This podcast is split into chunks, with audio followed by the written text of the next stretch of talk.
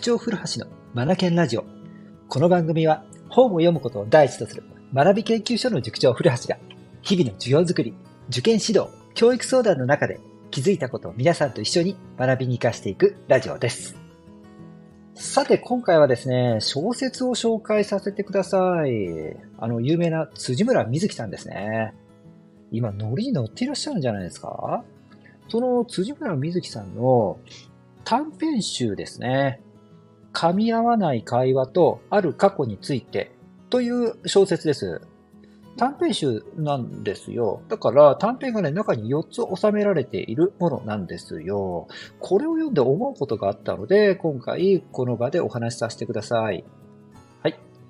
噛み合わない会話とある過去についてという小説なんですが、まずね、これ読んで何を思ったかっていうと、自分、言葉に気をつけなければならないなと深いところで思いました。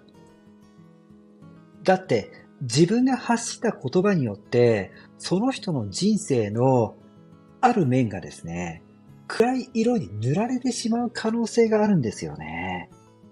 責任重大です。噛み合わない会話。うん。この中でどんどんエスカレートしていくものがあって、それがね、言葉なんですよね。言葉が狂気と化していくんですよ。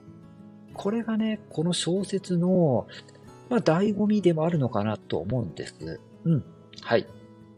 えー、っと、短編4本あるうちの1本はですね、ちょっと親っていうなんか不思議な感じのテイストなんですが、残りの3本はですね、強烈です。うん。どのように強烈かっていうと、うん、僕の感じですよ。破壊的です。強い言葉ですよね。快適だなと思いました。なんかね、ホラー小説と同等の怖さを感じましたね。ホラーって言っても、幽霊とかお化けとか出てこないですよ。ゾンビも出てきません。言葉だけなんですが、怖いです。めちゃめちゃ怖いです。破壊的な怖さですね。だから、破壊的なので、なんかね、ちょっとい、うんと、後半の方ね、へきへきとした気持ちにもなったんだよね。うん、登場人物に対して、いい大人がこんなことして何になるんだっていう気持ちにもなりましたね。さあ、簡単に紹介させてください。4つ。えっとですね、どんなお話なのかっていうことで、1つ目の話がですね、大学時代の男友達が、まあ、結婚することになったんですよ。その、えっと、結婚する相手の女性がなんか変な人っていう話なんですよね。うん。で、この変な人、変な女性と、会話がね、こう、大学時代のね、こう、こうサークルなのか、サークル、サークルに所属していて、その、サークル、コーラスのサークルだったのかな？コーラスのサークルで、えっと、女性が多かったんですって。で、男性がちょっとしかいなくて、で、その男性の一人が、あの、今回結婚することになったと。で、その男性が、えっとですね、イケメンでも何でもなくて、モテはしないんだけども、すごくいいやつなんですよね。で、そのいいやつとしてみんなからいいように扱われていたっていうところがあって、まあ、あの、イケメンではないんだけども、みんなから人気があったっていうことで、そんないいやつが結婚することになったっていうことなんで、きっといい人なんだろうなと思ったら、え、嘘でしょ？こんな女？っていうような話なんですよね。で、その女性がいろいろ結婚式を挙げるにあたって、サークルの仲間たち、女友達たちに対してね、無理難題を突きつけてくるんですよね。会話が全く噛み合わないっていうことなんです。で、この無理難題が非常識なんですよね。ここが読みどころですね。うん。そして二つ目の話はですね、これは何て言ったらいいのかな教師の偏見が、ある教師の偏見が、どんだけ我が家を怒らせたのかという話ですね。うん。えっとですね、国民的アイドルになった子がですね、えー、いて、その子の弟さんを担当していた先生のお話なんですよね。うん。で、えー、あんまりパッとしない子だったらしくて、兄弟揃って、で、パッとしないっていうことをいろいろなところで吹聴していてっていう話でですね。で、そのことにどれだけ我が家が苦しめられてきたかっていう話をですね、密室で暴露されるんですね。これめちゃめちゃ怖いですよ。それからね、三つ目の話がね、子供の気持ちを全く考えない母親の言動の話ですね。うーん。はい。これもね、怖いですよ。うん。会話が噛み合わないんですよね。母と子の。会話が全く噛み合わない。で、もう世間とのズレも子供ながらに感じるんですよね。そして、うん。大学進学を機に親から離れていく。うん。で、それだけで済まないんですよね。めっちゃ怖いですよ、これも。そして次。最後ですね。小学校時代のね、同級生、同級生にされた仕打ちをですね、大人になってから、それ以上にして返すっていう話。これもめちゃめちゃ怖いですね。はい。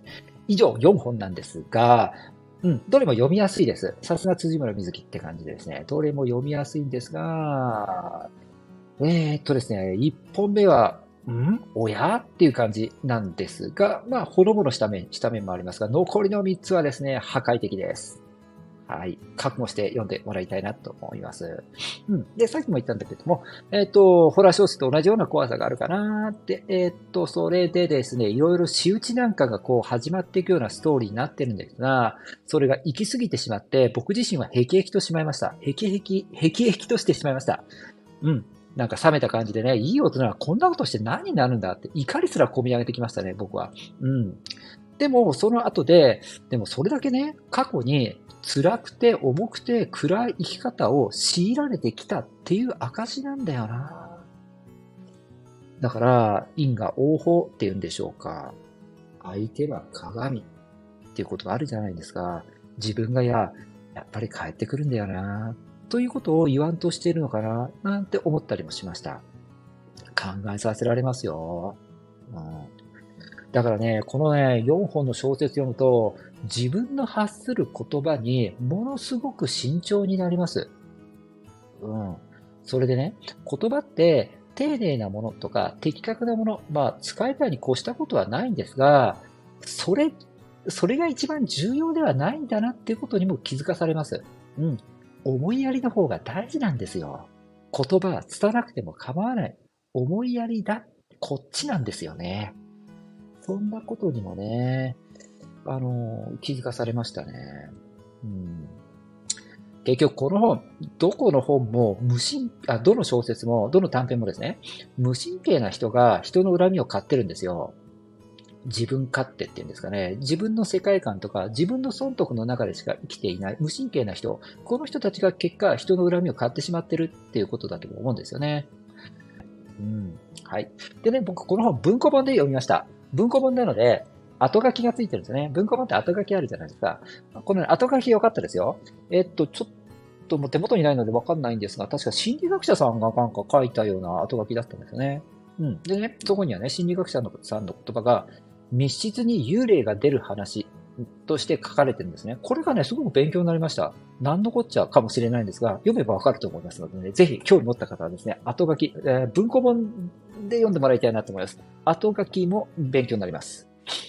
はい。ということでですね、えっ、ー、と、本当にね、昨日の夜読み合ったんですが、読んでね、思うことがいろいろ出てきた本ということでですね、辻村瑞希の噛み合わない会話とある過去についてという小説を紹介させていただきました。あんまり子供には向かないからちょっと怖すぎるので、うん。